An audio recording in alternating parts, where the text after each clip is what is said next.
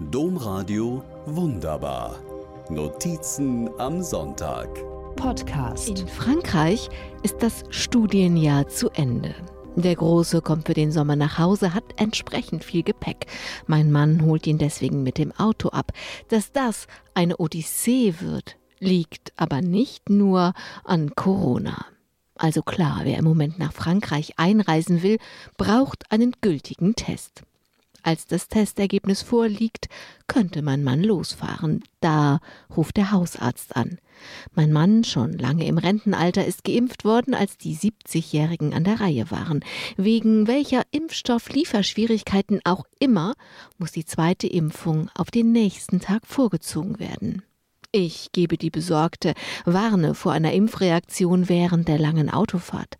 Mein Mann, obwohl schon groß und stark, lässt sich überzeugen, wartet eine Nacht ab. Alles gut, das Testergebnis ist gerade noch gültig, es geht los.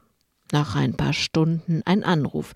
Nur, dass ich Bescheid wisse, er sei jetzt auf dem Weg nach Paris, aber eben erst jetzt. Der Weg sei ihm zwar seltsam, aber irgendwie auch bekannt vorgekommen. Kein Wunder, mein Mann hatte die alte Studienadresse angegeben, Nancy, aber da hat der Große seinen Bachelor gemacht, das Masterstudium ist in Paris. Ich wundere mich, wie man denn nicht merken kann, dass man eine alte Adresse in das Navi eingegeben hat. Aber nun gut, das kann ja mal passieren. Da klingelt das Telefon wieder. Was eigentlich Gasol auf Deutsch hieße. Diesel, sage ich. Oh, sagt mein Mann.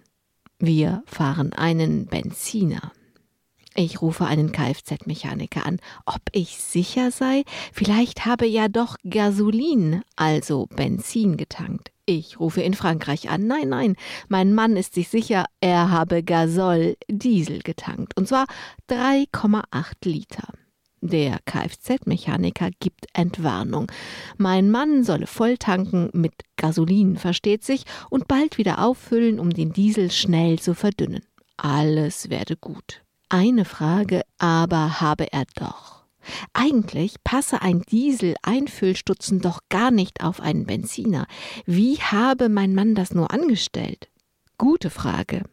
In der Tat, der Stutzen habe nicht gepasst, sagt mein Mann.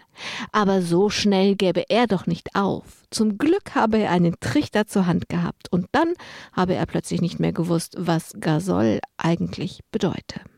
Ich sag ja, ausnahmsweise war nicht Corona schuld und mein Mann ist inzwischen gut mit meinem Sohn nach Hause gekommen.